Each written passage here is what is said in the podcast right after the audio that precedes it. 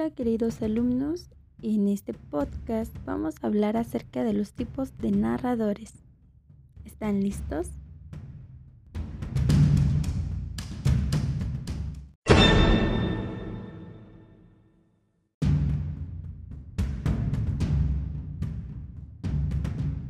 Bueno, como ya han escuchado, en los diferentes subgéneros de los cuentos se emplean diferentes tipos de narradores.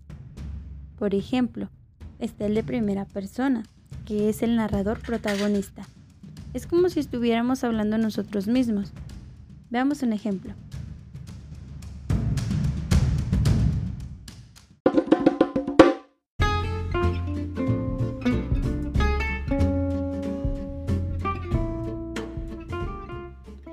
Ay, estuve durmiendo. Hoy me he despertado pronto. Voy a salir ahora pero me siento especialmente motivado para divertirme.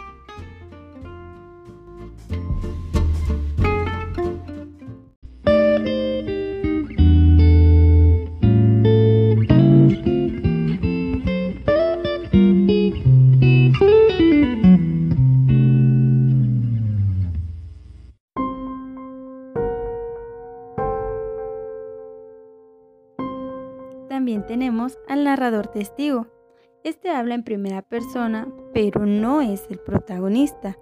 Un caso típico es el del Dr. Watson en los relatos de Conan Doyle.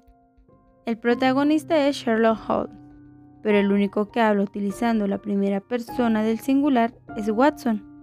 Se le llama testigo porque suele ser un personaje que la hace de testigo en los acontecimientos que suceden en la narración no interviene o si lo hace es de un modo colateral y neutral.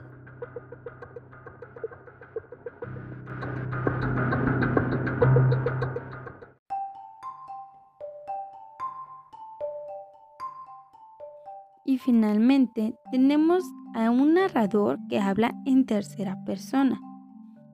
Este es el narrador omnisciente. Es el tipo de narrador que ha predominado en la novela hasta hace muy poco.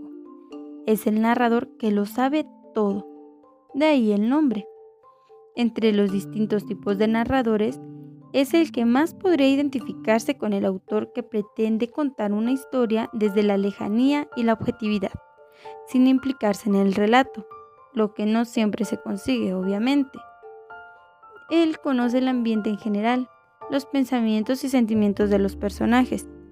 No tiene dudas sobre ello, salvo las que puedan derivarse de la misma acción. Incluso en ocasiones juzga moralmente a los personajes. Llega a su plena culminación con la novela del siglo XIX. Balzac, Tolstoy, Pérez Galdós, Dickens, etc. Todos ellos escribían desde ese punto de vista inicial lo conocían absolutamente todo sobre los acontecimientos, lo cual parece natural. Todavía hay este tipo de narrador y siguen teniendo mucho éxito, pues es el tipo de voz más fácil de llevar en un relato.